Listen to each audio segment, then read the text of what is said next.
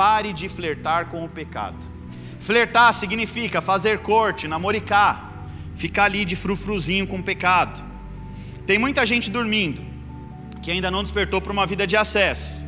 Tem muita gente que não consegue trazer a realidade do céu para a sua própria vida. Por quê? Porque ainda não entendeu a sua responsabilidade, diga responsabilidade, de despertar para uma vida de acessos. Se eu quero acessar, eu preciso despertar. Então a responsabilidade pelo despertamento, a responsabilidade para enxergar essa nova vida é minha. Eu preciso enxergar, eu preciso trazer responsabilidade. Olha que interessante. Só vive uma vida de acesso quem não se deixa ser vencido pelo sono do pecado.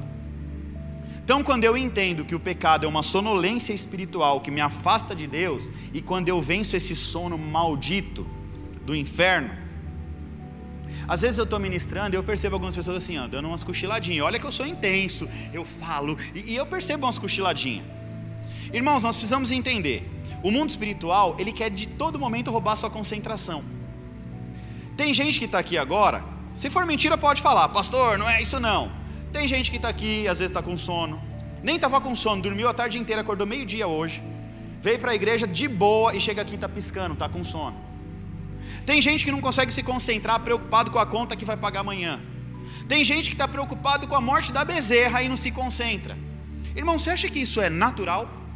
Isso não é natural. Tudo isso são ataques do mundo espiritual tentando minar roubar a sua paz, roubar o seu entendimento, roubar o seu conhecimento. Às vezes até o diabo vai lançar a palavra na tua mente, confronta isso que o pastor está falando.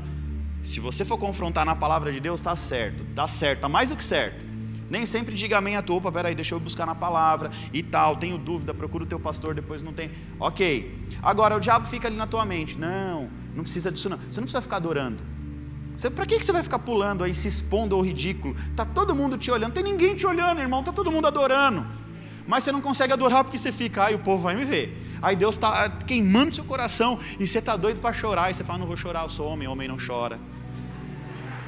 Tudo isso é o diabo na tua mente, minando seus pensamentos, minando seu coração. Para quê? Para você não ter acesso ao reino espiritual na tua vida. Então o pecado ele te leva a uma sonolência espiritual. O pecado te leva a uma sonolência, não te deixa reagir.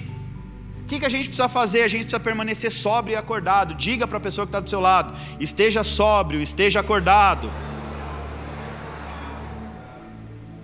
1 Tessalonicenses 5,8 em diante diz assim: Nós que somos do dia, devemos estar sóbrios, nós devemos usar a fé e o amor como couraça e a nossa esperança de salvação como capacete.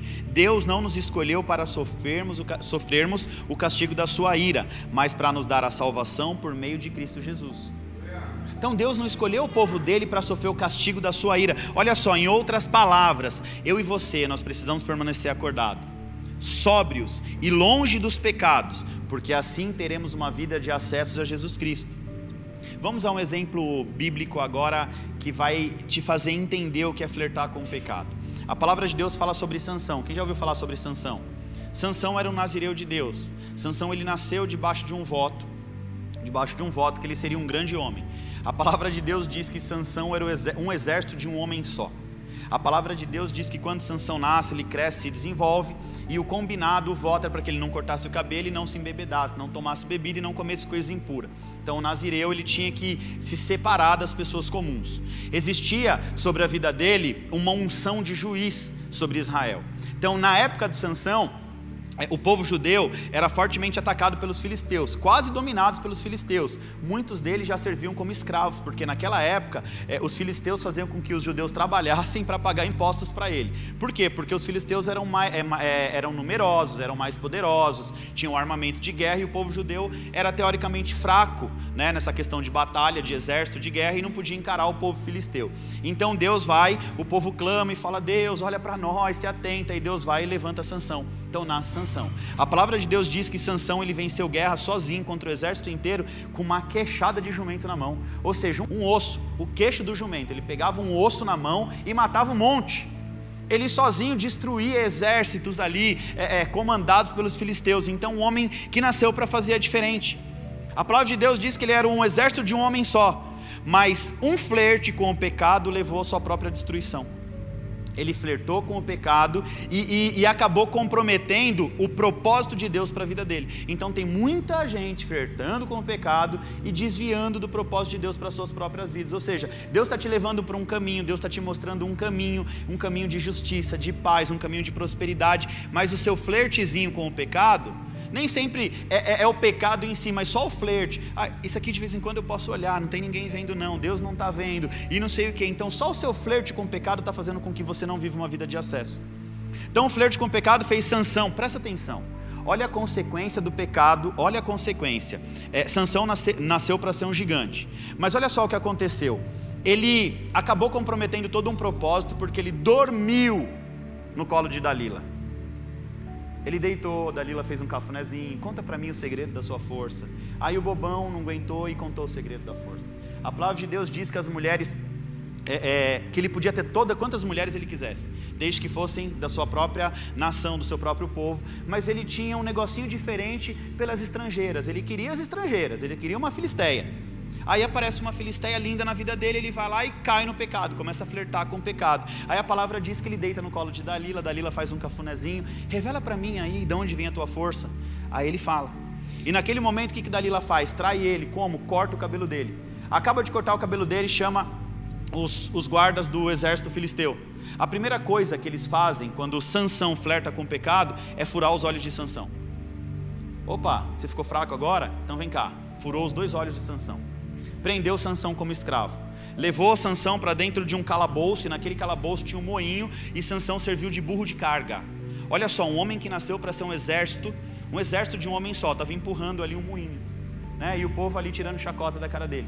A palavra de Deus diz que é, quando os filisteus faziam ali as suas festas, colocavam mulheres para dançar e tudo mais, aí eles cansavam das mulheres e falavam assim: tira as mulheres, traz o Sansão. Ou seja, um homem que nasceu para ser diferente, um gigante, nasceu para gerar uma transformação no meio da geração dele, ele simplesmente para de fazer aquilo que Deus chamou ele para fazer. E aí o que acontece? Sansão ele vira motivo de chacota no meio do povo inimigo. E esse motivo de chacota, o pior, um homem que nasceu para honrar o nome de Deus estava desonrando.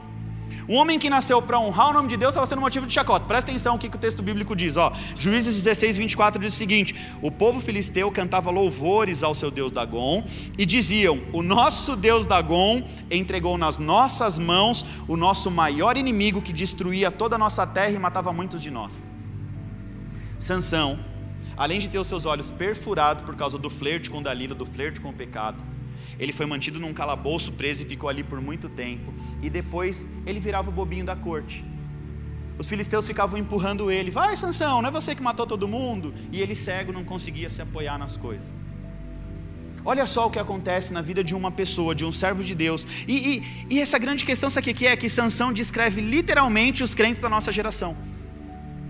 Os crentes que não vigiam, deixam de vigiar, é, começam a flertar com o pecado e acabam comprometendo o propósito de Deus na vida deles. Ou seja, Deus estabeleceu um propósito na tua vida, Mateus 26, 41.